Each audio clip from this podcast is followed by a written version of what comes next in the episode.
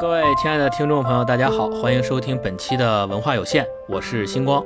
我是超哥，我是大一。嗯，大家好啊，咱们又见面了。这一期呢，我们还是要跟大家聊一部作品啊，这部作品就是林达的《历史深处的忧虑》。这本书的名字叫《历史深处的忧虑》，但是它其实是一个系列书的第一本儿。这个系列的书叫《近距离看美国》系列。那首先呢，呃，由我来给大家介绍一下关于这本书和作者琳达的一些信息。太顺了，嗯，琳达是。其实他不是一个人，他是一对美籍华人作家夫妇合用的笔名儿然后他们除了琳达这个名儿之外，他也用过其他的笔名，比如说用过丁林。用过汉语拼音的丁林二等等这些笔名，这些笔名的使用一般都是他们在之前发表在报纸、杂志上专栏的时候用的一些笔名。然后当他集结成一本书之后，他们就统一用林达这个笔名。这因为我们刚才也说到了，他是一对美籍华人的作家夫妇。那么这对夫妇里面的男的。叫丁洪富，他的妻子叫李小林啊，所以他们两个人合起来的名字叫林达。他们两个人都是一九五二年的时候出生在上海，一九七八年的时候进入大学。为什么特别强调一下他们是一九七八年进入大学呢？因为说到这儿，比较敏感的听众应该能听出来了。一般七八年和七七年进入大学的这一批都是以前的老三届，嗯，就是文革之后恢复高考的第一届、第二届的学生。都是很有知识追求的一波人，是的，就是可能是文革之后那一批最早的可以称作中国的知识分子那一批人，嗯嗯，然后他们两个也是曾经在那段时间之前，在进入大学之前是在黑龙江插过队，然后他们两个一九七八年进入大学以后，在一九九一年的时候，两个人就一起移居到美国去了，然后这套书也是他们移居到美国六七年之后写出来的一本。书近距离看美国系列一共有四本，那今天我们主要介绍的其实是它的第一本，叫《历史深处的忧虑》这本书。然后下面呢，我们呃让这个大一老师来给我们重点介绍一下关于这个系列，就是近距离看美国这个系列的一些情况。近距离看美国系列一共有四本，像刚才星光说的，第一本就是《历史深处的忧虑》，它这个因为作为整个系列的开篇呢，它会先重点跟大家介绍。美国的关于自由的这些讨论，然后他重点讲了辛普森案，就是一个著名的世纪大案啊。一会儿可能我们聊到书里面的时候，可以再细说。第二本也很符合当下这个世界局势，第二本叫《总统是靠不住的》。嗯，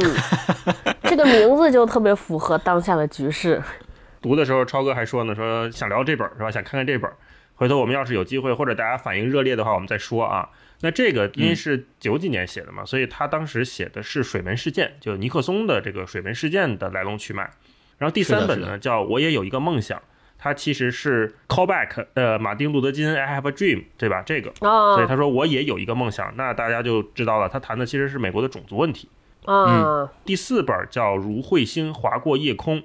这个讲的是费城的制宪会议。这里面其实也挺精彩的，他会讲当年这些开国元勋们他们怎么憋在那个狭窄的会议室里，大汗淋漓去制定这个第一部宪法。然后这是近距离系列，一共这四本。然后林达他还有其他的一些出版物，在国内也挺受关注的。有一本我个人非常喜欢的，叫《带一本书去巴黎》。这本书其实是他要去巴黎旅行，好像是旅行一个多月吧。然后回来之后，根据见闻，然后根据自己的学习的东西，写了一本。讲奥斯曼怎么改造老巴黎，重点还是放在了法国大革命上。如果你对这段历史特别感兴趣的话，你可以从带一本书去巴黎开始入手。因为我当时看的时候对这个概念完全没有认知，可是经过他这一本书这么一讲，哎，一下就明白了这个来龙去脉怎么回事儿。这也是林达一个写作特点。嗯，那基本他的作品就是这些。然后如果有新的朋友，可能会发现。林达大部分的书的书名都是七个字，这也可能是个小彩蛋吧。你看，历史深处的忧虑，总统是靠不住的。我也有一个梦想，如彗星划过夜空，带一本书去巴黎，西班牙旅行笔记，扫起落叶好过冬，巴拉巴拉，反正基本就都是七个字。这个是一个他个人的小偏好吧？嗯，对，是的。所以大一老师刚刚说七个字那个，后来他最近的一本。他的散文结集叫《一路走来一路读》，也是七个字儿。我觉得琳达夫妇他们两个人应该是在文字上有一些洁癖的那种作者。接下来我就想知道，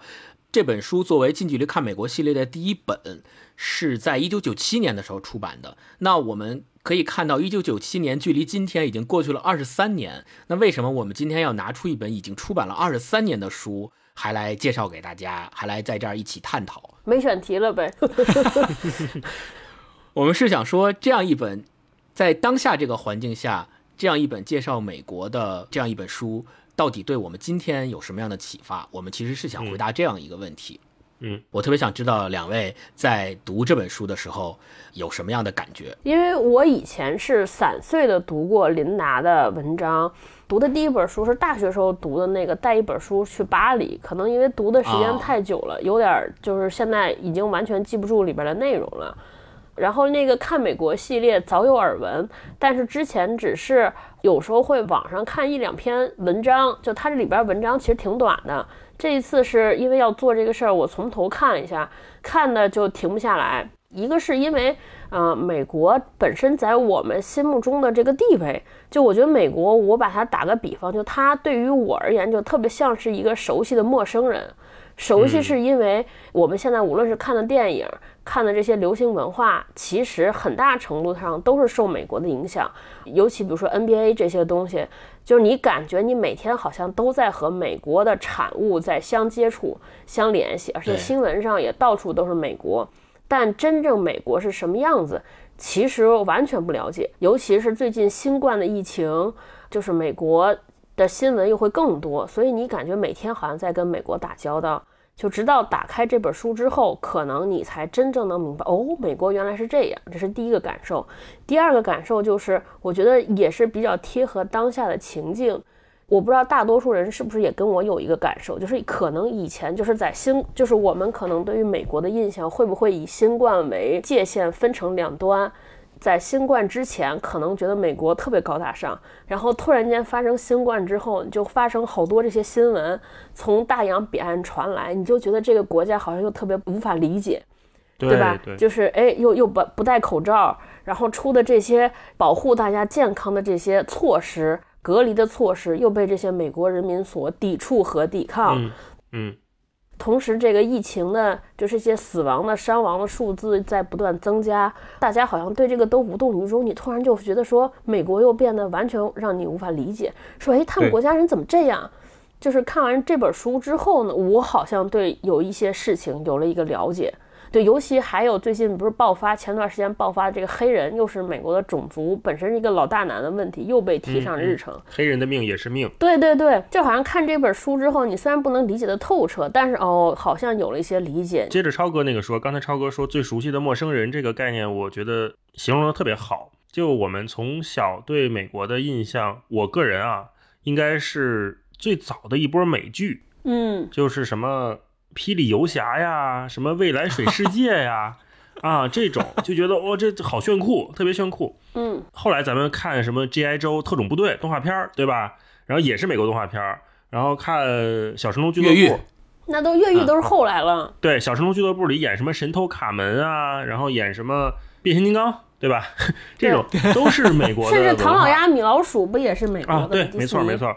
小时候好像中国的传统文化是一部分，就什么大闹天宫这些，然后就是美国的动漫的输出，然后还有日本的动漫输出，所以美国的文化给我们的陪伴应该是还是挺长时间的一种存在。所以在我们的印象中，美国好像就是一个花花绿绿、纸醉金迷，然后又好像他们理解的内容跟我们不太一样，总能创造出新东西的这么一个地方。然后就到了。慢慢长大，又看到什么？刚才咱们提的越狱、美剧这些东西，觉得哇也很棒，是吧？在美剧最热的那一段时间，我们经常会在说，怎么中国就拍不出来类似这样好看的电视剧？当然，现在我们的国产剧也很厉害了啊。然后就到了超哥刚才说的，就新冠这个分水岭，可能也是以特朗普作为一个分水岭来看，它就变成了一个我们好像又变得不太认识他的一个国家。我们好像跟他一起成长了二三十年，可是现在我们又对他不太了解。读琳达这本书，因为我最早读也是大学时候星光给我推荐的，然后读琳达这本书，我就会发现，它这里面能解决的是一个底层逻辑的问题。嗯，它不是像我们最早接触美国文化看动画片儿，我们是浮皮潦草的，从一个产品端哈，从一个产品端去反推这个国家的意识形态，不是这样的。琳达他是从根儿上出发，去解决我们心中的疑惑，这个就是这本书我觉得很有价值的地方。而且他作为一个中国的旅美的这个作者，我们就姑且称他为一个人吧啊。这本书里面都是带着问题去回答的，这也是特别好。因为我们看很多科普类的呀，或者是这种学术类的书的时候，他很少会从我们普通人的视角提出问题，或者说他提出来的问题都是我们看不懂的问题，上来就讲讲一大堆理论这那的。对，那他这个书我觉得好就好在，他也是一个以普通人的视角、普通人的问题去问，然后他又借用了这个书信体。下面我们可以再详细说，他用借用了这种书信体，就是对话感很强的表达方式、表达手段来呈现这个作品，那就非常易读。就不管从口感上还是从观念上，它都很容易被我们中国人消化。我觉得它就是一个是的很好的作品，基本是这样。我不知道星光看这个书的感觉怎么样。我看这个书也要从大学的时候开始，我是大一的时候，当时我还没有。看纸质的这套书，我是无意间在刷 BBS 论坛的时候看到有人这样介绍一套书，说如果你想知道美国到底是怎么回事儿，你首选的就应该看这套《近距离看美国》，然后附了一个 TXT 格式的电子书的盗版。然后我就把那个 TXT 全都下载下来，放到了我当时我的诺基亚手机里。哇，BBS 诺基亚手机，这真是上岁数，暴露年龄了。对，当时诺基亚还是 S 六零的系统，然后那里面有一个读书的软件叫九幺熊猫读书，我不知道你们用过没有？哦，特别有意思，专门看 TST 格式的盗版电子书的，我就把它下在了手机里。我是怎么看的呢？我也是跟超哥一样的感觉。我刚从《历史深处的忧虑》第一本开始看，因为它是书信体嘛，它像是一个老朋友一样给你写一封信。它开头每篇它的文章的开头都是。卢兄冒号，然后收到了你的来信。上一次我们讲到什么什么什么，然后这一次咱们继续说什么什么什么，就都是用这种体力来去讲他的故事。嗯，我就被吸引了，然后就一发不可收拾，就一直读下去，一直把他整个系列都读完。我的第一个感觉就是，首先他是一个特别会讲故事的人，其次他讲的这套东西让我不仅仅知道了美国的表象，就是 what，就是它是什么。然后同时也知道了 why，why 他为什么是这样？对，就像大一老师刚刚说的，他底层的逻辑是什么？为什么他会呈现出现在我们所看到的，在表面上这种眼花缭乱、五花八门的现象？背后到底是什么理念？对，后来我读完这套书以后，也有很多的关于这本书的评论，有很多的评论都说这套书是那个人的知识启蒙。或者是对那个人对自由民主的启蒙、制度的启蒙等等的一些非常高的评价，然后紧接着我就把这套书介绍给了大一老师，啊，我还特别清楚的记得我当时给他介绍的时候，我的那种兴奋感，就是一种我自己发现了一个好东西，这个好东西让我有特别大的收获，然后我就特别想把它介绍给我身边的人，让他们也能够感受到我如获至宝的那种心情。对，嗯，就很多人说琳达是他。的启蒙级别的老师或者是作家，也有一个说法，就是说，当然我不知道这算不算过誉啊。有人说他是中国的托克维尔，哦，啊，有人这么论美国的民主的作者，对对对，说他被誉为是介绍美国的中国的最好的作者之一。所以如果你想了解这方面的信息，从他看起基本不会错。但是，嗯，这里面也有个小争议，一个小故事，就是一三年的时候，有一个作家其实对琳达提出过。很严厉的批评，当然那个作家叫李陀，他在一个也是研就讨论中美什么文化之类的一个论坛上，就非常尖锐的批评琳达是肤浅、不负责任，然后说他写这东西写的这些东西就跟琼瑶剧一样，没有意思，所以他可能会有点看不上这些。就当然这个后面争议我们也可以再谈哈，是不是他写太浅了之类这种。然后后来潘采夫也是一个作家，又在《新京报》上面登了一篇回应。李陀的这个就是帮琳达说话的这个文章，因为琳达她其实很少在国内这种环境下面去发言，她只是默默的在《新京报》写专栏，对，就就就是有一个小插曲。呃，大一老师说的后面关于这本书的争议，我们后面也会跟大家谈到。就是其实我们虽然说了很多这本书的启蒙意义，这本书在知识分子界所。带来的影响力，但是同样的，嗯，我我们相信每一个作者和每一本书，他在表达的时候都是会有它局限性的一面的。那我们后面也会具体的谈到，我们认为这本书的在现在来看它的局限性到底是什么？对，那咱们一趴一趴的来讲啊。然后刚才大家我们三个人也说到了关于这本书的一个感觉，我这里面还有一个小插曲，就是我们可以看到现在我手里的这本呃纸质版的书有一个。特别有意思的细节，它在呃版权页上面，它是这么写的：，它是一九九七年五月北京第一版，是一九九七年五月，然后下面就是二零零六年六月北京第二版。你可以看到，它九年以后又相当于改版了一次，然后再往下看，二零一零年七月北京第十六次印刷。这个如果大家经常会关注纸质书的这个版权页的。听众应该一下就能听出来，就是他这一本书在四年之内印刷了十六次。这种印刷一般都属于加印，就是同一个版本加印十六次，证明这本书的畅销程度。我跟你这个版本可能还不太一样，然后我这个应该再晚一点。这里面又提到 二零一一年三月北京第十八次印刷，然后印数他写了一下，印数是从十六万册到十八万五千两百册，十八万册在嗯二零一一年是什么概念？就已经是一个非常非常好的畅销书了，因为即便是我们现在就是每年中国出好几百本书，一般书的起印量一般就是在五千册到八千册。就是说，如果一本书出版社估计说，哦，我这起码能卖五千册以上，那我就可以做。那每次加印呢，一般也都是五千到八千这么加印。那我不知道你们两个在读这本书的时候，书里面具体哪一篇文章或者是哪一个段落啊，对你有特别深刻的印象？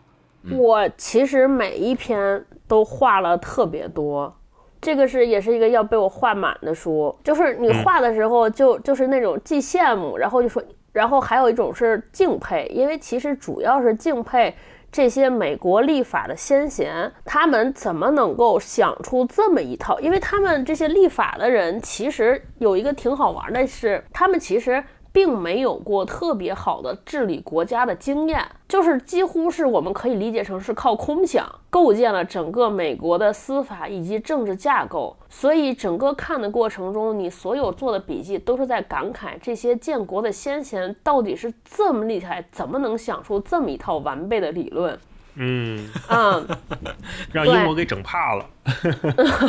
是是是，我觉得可能我一个感觉还不一定对，就是整个美国建国这套理论，应该是当时呃启蒙运动的那个思潮，可能在美国这边有一个特别终极的体现吧。他们相当于把启蒙思想那一套理想的框架来这儿做了一个实验，然后就实实现了。就是有一段我印象还挺深的，其实就是辛普森案里边。讲陪审团的时候，我觉得有一段感慨，就是我我就不给念了，它主要是理念，我觉得挺挺逗的。我就感觉那个对话就是琳达在回答我妈的疑问，就是 辛普森案不是最后其实种种证据都在都已经能感受到每一个普通人种种证据都能感觉到这个这个凶手就是辛普森，就是辛普森，对对，但最后陪审团最后给出的判决就是说。辛普森无罪，无无罪，对，嗯啊，然后他有一段很很有一段，他就说琳达说，我当时他当时问了身边每一个普通人，嗯，普通人说，如果我只是个普通人的话，我我也认为辛普森有罪，但如果我是那个陪审团的人，我给出的结果会跟陪审团的结果一样，我认为，呃，检察院给出的这些证据。他从司法正义上，从司法程序上，这些证据并不能完美的导出辛普森是个犯罪分子。我当时就觉得说，然后大家就讨论这个陪审团，就好多有一些声音就说，美国他席上陪审团上有十二个人，都是些特别普通人，然后有九个黑人，有三个拉丁裔这些人，而且都是，呃，学历也很差。都是特普通的人，然后大家就有疑问说，这么大个美国，为什么不能把这些，比如说法学院的学生，或者是学这些，就是我们所谓叫法学法律的精英弄上去做陪审团？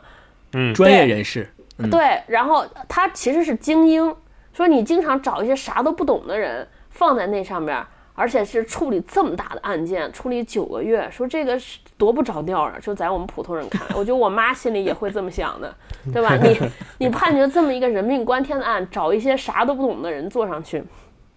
但是他们的道理，当时他们这个逻辑就还挺震震震撼我的，说整个他说如果这个案件的啊证据很清楚，证据链条很完善，任何一个普通人。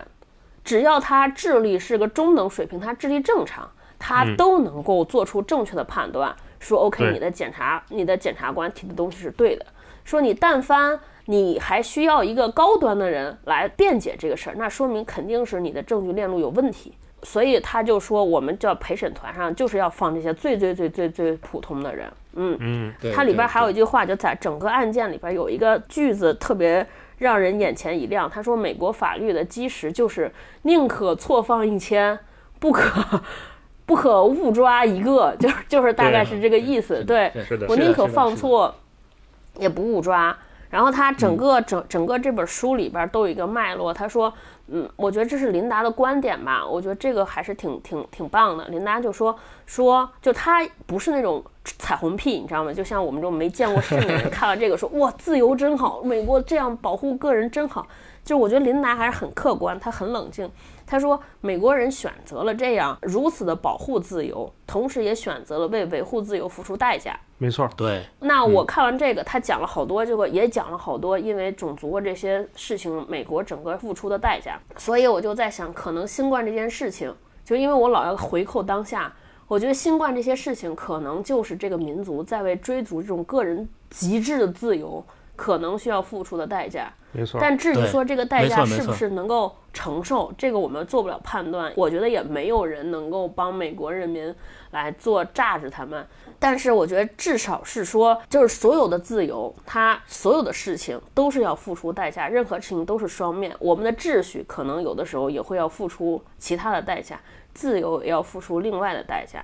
对对，嗯，大一老师呢？我很同意超哥刚才讲。就是琳达对美国的判断啊，它其实是一个不吹不黑，也没没有任何彩虹屁的这种状态。嗯，因为我们现在很多时候提到美国，我们有种二元论的感觉，好像世界上只有中国和美国，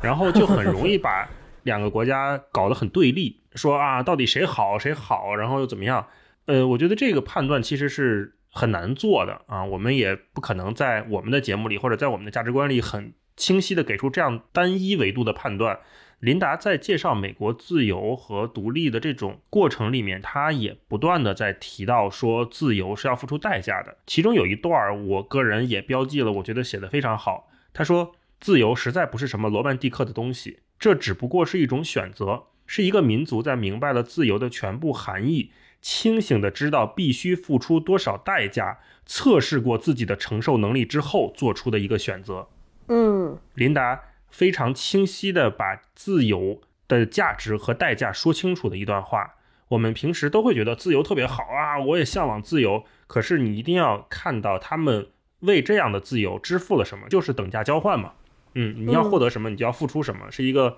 没错没错亘古不变的一个逻辑。然后另外一点，我对这本书里我个人非常喜欢的几个部分，都是琳达在引用他们九个大法官在这些判例里面的回答。这些回答我觉得哇太精彩了，嗯嗯嗯，因为我们平时看到想象中的法官、律师他们的发言都是很理性的，比如什么引述多少法案、多少条、多少款，应该怎么样怎么样，就是专业对吧？非常专业，而且就冷冰冰。可是在这里面，法官的判决文其实写的是非常生动的，嗯，它里面有几个我也做了标记。他说，呃，一个法官讲，如果你因为害怕一个不自由的时代。因此，就不给他们言论自由的话，那么这个不自由的时代就已经开始了，是你自己给他开了头。嗯，这句话我也 标了。这个应该是他们讲什么诽谤，还是就是媒体跟权力的关系之类的这种。另外还有一段，言论自由中如果不包括宗教自由的话，就好像哈姆雷特一剧中缺少王子的角色一样。对对对，是就这种比喻真的哇，好巧妙。然后也回应了超哥刚才说陪审团的那部分，就是。我不需要用那种只有专业人士才能懂的话，我就要用普通人知道的事情，就好像拿一个孙悟空做一个比较一样，对吧？所有中国人一听，所有这个环境人的一听，我都能明白哦，你为什么做这样的判断？你们两个刚才说了，就是这本书给你们留下非常印象深刻的点，也都是我特别标注过的点。那我其实我自己一个读这本书最深刻的印象，就是他对自由的这件事儿的表达，或者是他对自由这件事儿的描述是非常清晰的。他并没有把自由当做是一个目标，他是把自由当做是一个过程。追求自由只是个过程，在这个过程当中，我们势必要付出各种各样的权衡、各种各样的纠结、各种各样的代价。在追求自由的过程当中，肯定不会是一帆风顺的，而是在这两百多年的过程当中，通过一件一件的案子，通过一次又一次的斗争，然后大家民间、政府各种纠缠、各种博弈，最终大家才达成了一个嗯嗯。自由，或者是在追求自由的道路上的一个里程碑式的每一个里程碑，是这么样一个过程。那我补充一个，就是在这里面，琳达比较低调，就他写完了这些他的这些著作之后，很少出来说参加一些公开的活动，或者是接受一些采访。那么，唯一我们可以找到的一个采访是，他有一年接受《常识》杂志的访谈，他在里面就提到说，在九幺幺之前。其实九幺幺这件事儿对美国的影响非常大。在九幺幺之前，人们认为自由和安全这两件事儿放在一个天平上去比较的时候，美国人就会毫不犹豫地选择自由，他们愿意为自由放弃自己的安全。但是九幺幺这个事儿出现之后，他们发现哇，原来自己所处的位置是这么的不安全，于是他们就在这个天平上就有了。改变和松动，你就会发现，九幺幺之后的美国人，他们就愿意用自己的某部分自由去换取他们的安全。也就是在九幺幺之后，政府出了很多的立法，可以比如说合法的监听公民的通话记录啊等等这些。实际上，在九幺幺之前，这在美国是绝对不可能出现，也绝对不会被人所允许的。但是在九幺幺之后，人们为了安全而牺牲掉了这部分自由。他在这里面举到了一个特别有意思的例子。他说，美国警察之前是怎么样去查贩毒的人？在美国境内，有一部分人是专门种大麻，然后他们把大麻种好了之后提取出来，做成什么冰毒或海洛因之类的东西去销售。但是在种大麻的过程当中，大麻是需要特别严格的光照的，特别大量的光照才能种得出来，所以他必须要租一个房子。在这个房子里面，整天整夜的放日光灯去晒这个大麻，才能让它茁壮成长。所以，这个日光灯会产生大量的热量，所以警察他不能够贸然的去闯到一个人的家里边去搜查，没有搜查令这种事是绝对不允许的。所以警察怎么办呢？他们会用一个探测器，这个探测器可以 不用进他们家，就可以探测出这个房子里散发的热量有多高。如果他们发现有一栋房子里面热量特别高，他们就怀疑这栋房子里面在种大麻，于是他们去申请搜查令，然后进去查，进去抓人。这个时候就有一个特别有意思的现象，就是他们就被告了。有一次，呃，有一个警察开了一辆有这种探测设备的车在街上巡逻，然后去看这房子里哪个房子热量高的时候，就引起了美国人权组织的抗议，说这个警察违反了第四条修正案，就是公权力不得侵犯公民的家。然后警察就辩解说：“我们没有侵犯呀，我们也没进去，我们只是在外头拿那个不接触的仪器去探测。”这个时候，这个案子就一直打到了最高法院。最终，在这个案子里，有一个人说了一句话，他说：“一个美国的女公民，如果她每天要洗桑拿浴的话，她其实是有权利不愿意让别人知道她是在什么时间洗的。”哦，就是说你在家洗桑拿浴的时候，你的家里面也会有大量的热量散发。这个时候，如果警察去在街上巡逻，看到这个东西的时候，他就知道这个家里的人在这个时间段在洗桑拿浴。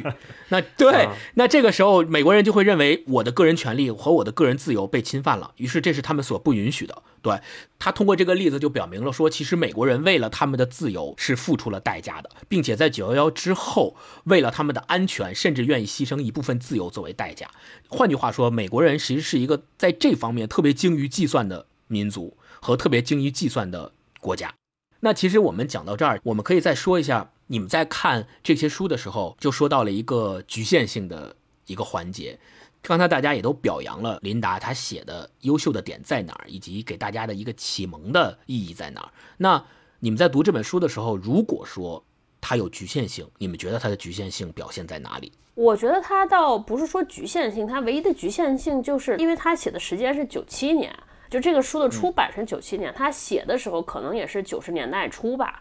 就那个时候的美国和现在的美国的情况发生了特别大的变化，所以就是那个时候的美国，用我们现在话说，可能还是一个欣欣向荣，就是属于在上升期的这个美国。所以你看到一一片都是希望，一派都是蒸蒸向荣的景象。所以这倒不是书本身的缺陷，是因为美国在发生变化，就提醒我们，如果我们从现代在看这个书的时候，你不用说，因为他书里写的。东西和现代你感受的不一样，而认为他写的书里边有事实的错误，只是说就是在当这个社会在处于一个快速的上升期和快速发展期的时候，它的有一些就它有一些不那么好的地方会被发展而掩盖。因此，你看琳达这里边写的好多东西，包括好多人民对于那种自由的那种，就是你你看的书，虽然他在说大家为了自由而付出代价。但其实我们从我们的观看的角度来觉得，还是觉得那个代价付出的很少很小，对吧？所以你就会觉得说，那为追逐自由放弃好多事情是值得的。但把这本书放在今天的大环境下，就尤其是新冠的这个大环境下看，这个美国人民或者这个民族为了追逐自由而放弃好多时候那个代价，是不是？你就觉得是过大，嗯，对对对，你就会产生这种 这种想法，包括明白，嗯，就是他这里边显得好多种族主义的故事，就因为在九十年代，可能我从书里边看，我觉得他的那个矛盾和冲突没有像现在美国这个社会的冲突和矛盾这么大，所以就是这些先贤们用这些古老的过去的这种完美的方案，有一些矛盾，你觉得还是可以解决的。而现在，我觉得可能就是我不敢说那一套东西不 work 了，至少我是觉得说，呃，在现在这个阶层如此对立，甚至是固化的情况之下，美国这些这么激烈的各种矛盾，是否还能用这些先贤们留下来的这套系统能解释得通，或者能搞得定？我觉得还是要打一个问号。包括，比如他写美国的那个，当时在他那个年代就觉得水门事件已经是个完全无法想象和无法容忍的这么一个事情。我在想说，如果他现在来写特朗普这位总统，他 他他得会用什么样的词汇和语汇来描述？嗯，那不仅靠不住，我觉得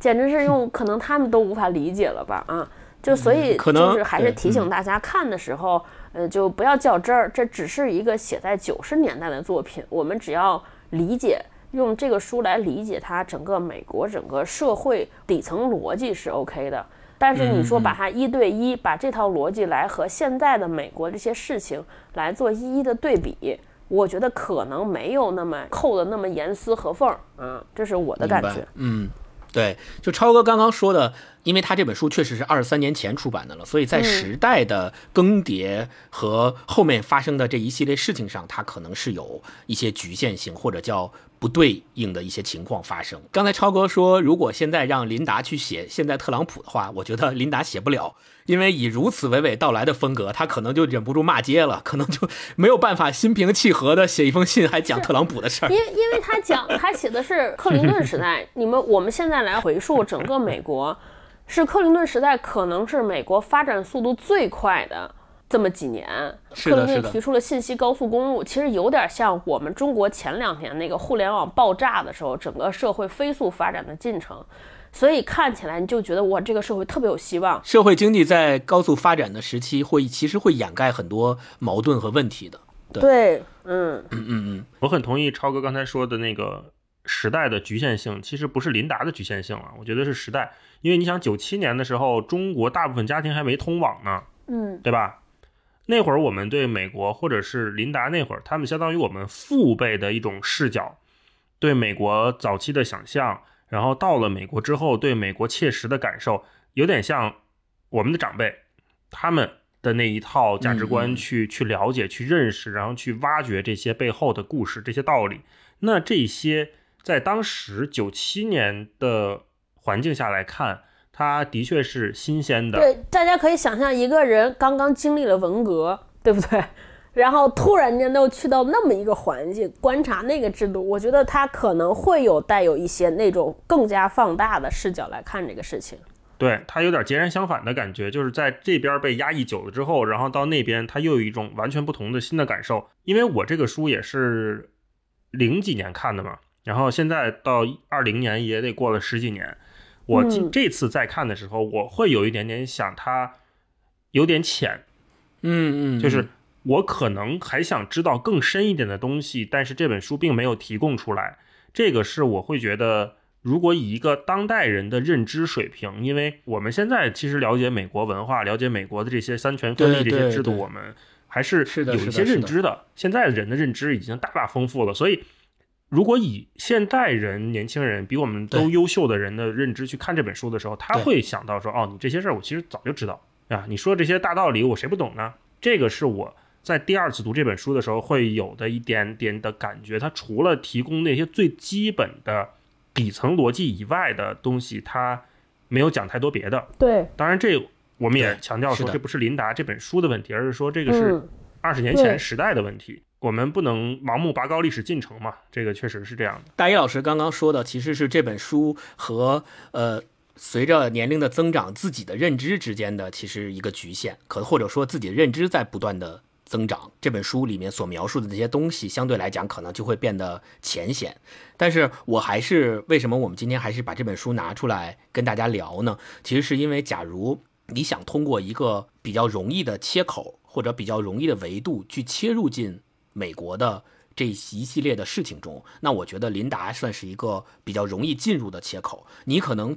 读这他的这套书的时候，会认为，嗯，他讲的有点浅啊，或者是他说的东西我其实都知道，但是并不代表说他的这个书在今天就已经失去了价值。我相反认为，他的这种叙事风格和他的这种讲故事的方式，反而在二十三年后的今天是越来越有它的普遍性。呃，琳达自己也说过，他为什么会用这种方式去讲故事，或者说他写文章的风格是怎么形成的？他说他从小的时候就有他们在江南的农村会有那种走江湖的流浪艺人，然后那种流浪艺人就是是最贫穷、最潦倒的那部分人，但是他们很有艺术气质。他们通常是也是夫妻两个人，然后提一个三弦或者拿一个琵琶，然后走到各个村子里去。天黑了以后，就哎点一个小灯，然后借一个条凳，然后俩人往那一坐或者往那一站，就开始说他们的书，然后给这些村民们讲故事。琳达小的时候就经常去听他们这样去讲故事，所以到后来他自己写作的时候，就形成了这样的一种写作风格，或者叫坚持。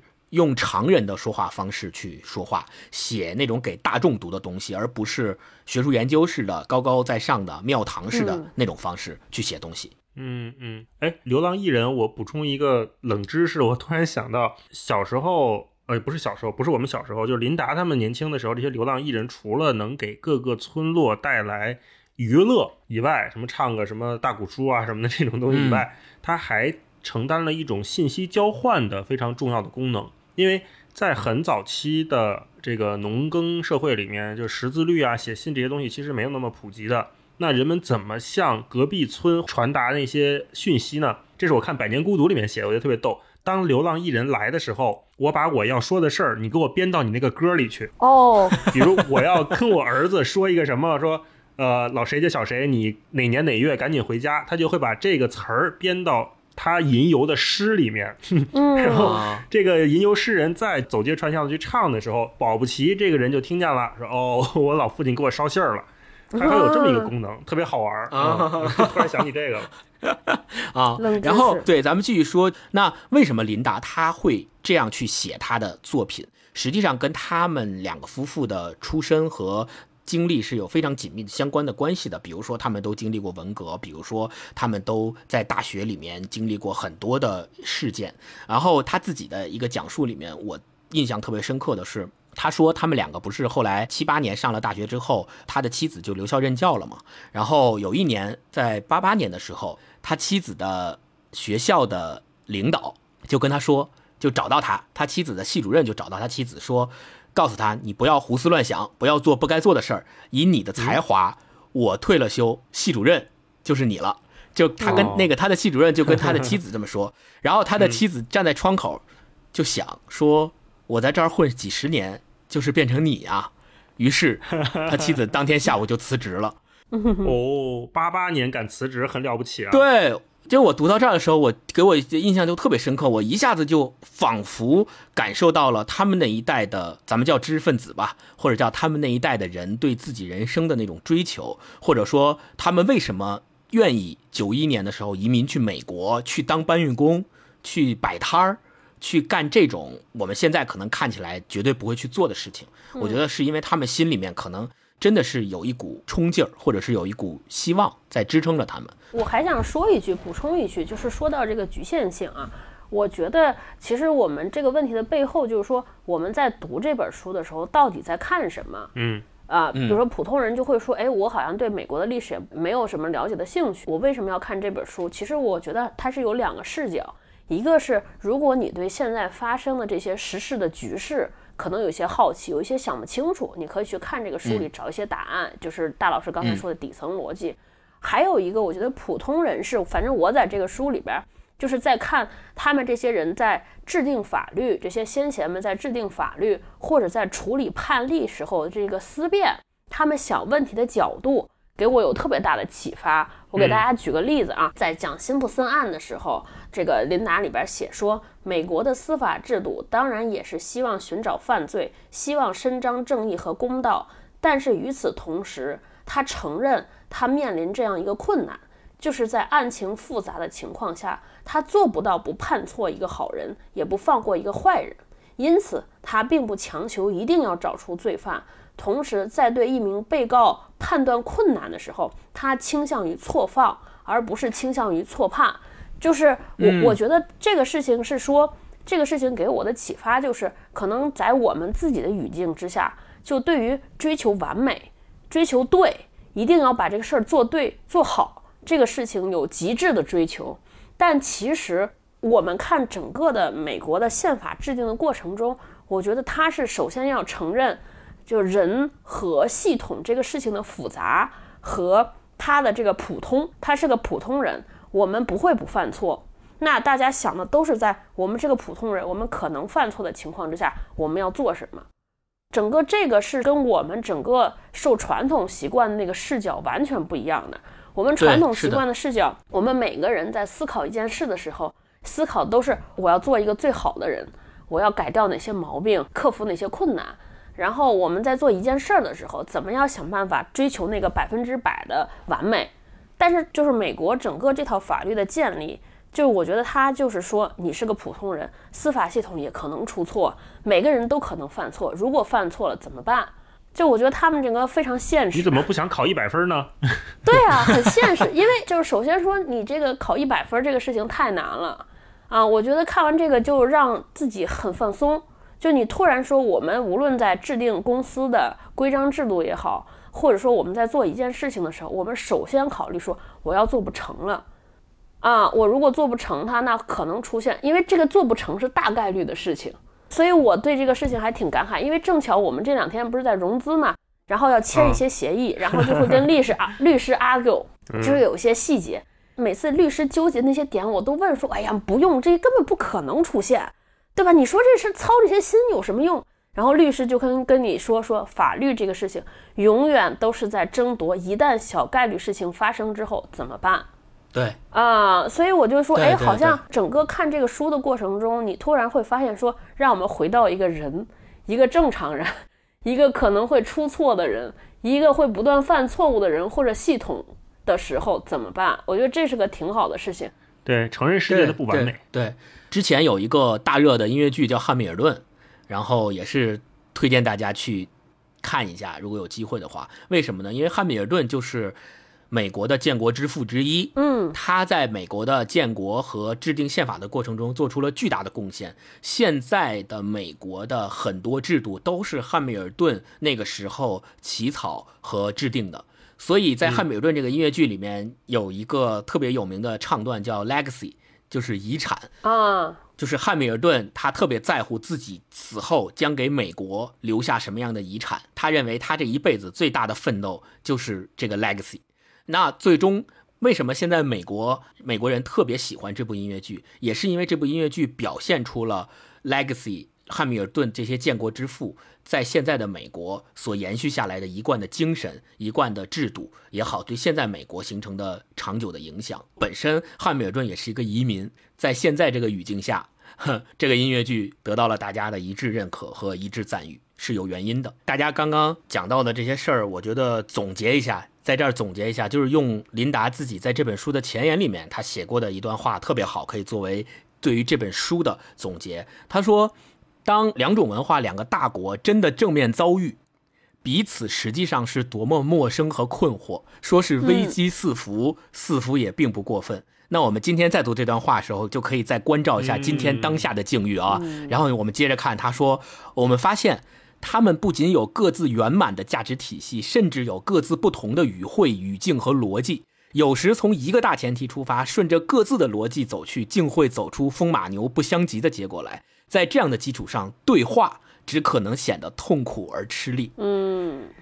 所以这是琳达她在这本书的前言里面所总结的。那我们也希望大家去读这本书之后，能够对美国有更加深的理解，并且对当下中美所面临的这种境况吧，我们当然也希望是往越来越好的方向去走。那呃，接下来呢，我们最后一趴就是给大家再推荐一些跟讲美国有关的一些书，延伸阅读。嗯，我先推荐一个最浅显的一本书，是叫《清教徒的礼物》。哦啊啊，这本书不浅显，这本书很好，这本书很好。对，清教徒，因为我觉得是大家可以读书顺序是可以先看《清教徒的礼物》，然后再看林达这几部曲。就是美国是一个建立在清教徒之上的国家，是宗教文化的国家。那个应该是美国文化的底层逻辑，对你先看完美国文化的底层逻辑，再看美国社会制度的底层逻辑，我觉得这个就接上了，特别顺。嗯，这个好，对，这推荐非常好，非常好。嗯，大一老师，那我推荐两本吧。我推荐第一本是我们中国作家写的，叫《民主的细节》，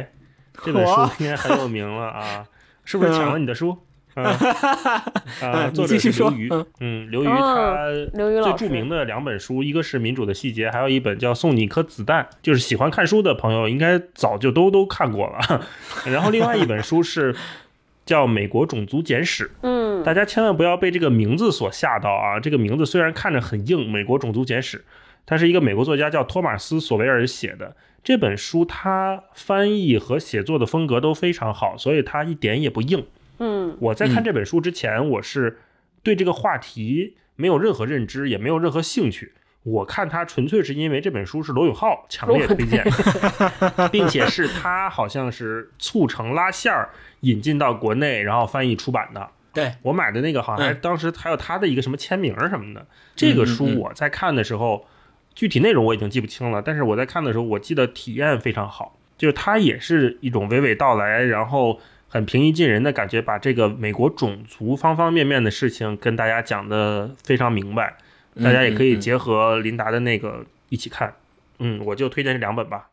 嗯，好，那我推荐一下，就是我们刚刚在前面也提到了美国的制定宪法这些建国之父的一些过程。那咱们分几块，就是如果你对制定宪法的过程、宪法出炉的过程非常感兴趣的话，我推荐你几本书，一本叫《民主的奇迹》，啊，是一个美国人写的。然后一本叫《费城风云：美国宪法的诞生及其启示》，这本书是易中天老师写的，啊，还有一本书叫《辩论：美国制宪会议记录》。最后这本书实际上非常厚，它是一个美国人写的，他详实的记录了美国制宪会议上的那些建国之父们的每一句辩论，非常详细。所以最后这本书就相当于很学术了。如果大家看不下去的话，可以看前面推荐的那两本。那我们今天这期节目就先聊到这儿。啊，好，然后也欢迎大家，呃，有什么好的书关于美国的，也可以在留言里面推荐给我们。OK，嗯，那我们今天就先到这儿，好，拜拜，好，拜拜，拜拜，拜拜。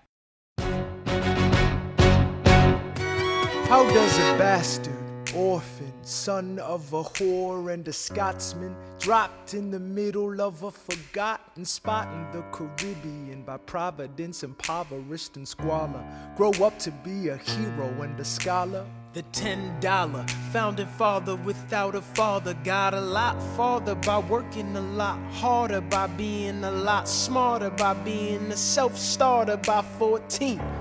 They placed him in charge of a trading charter And every day while slaves were being slaughtered and carted away across the waves, he struggled and kept his guard up. Inside, he was longing for something to be a part of. The brother was ready to beg, steal, borrow, or barter. Then a hurricane came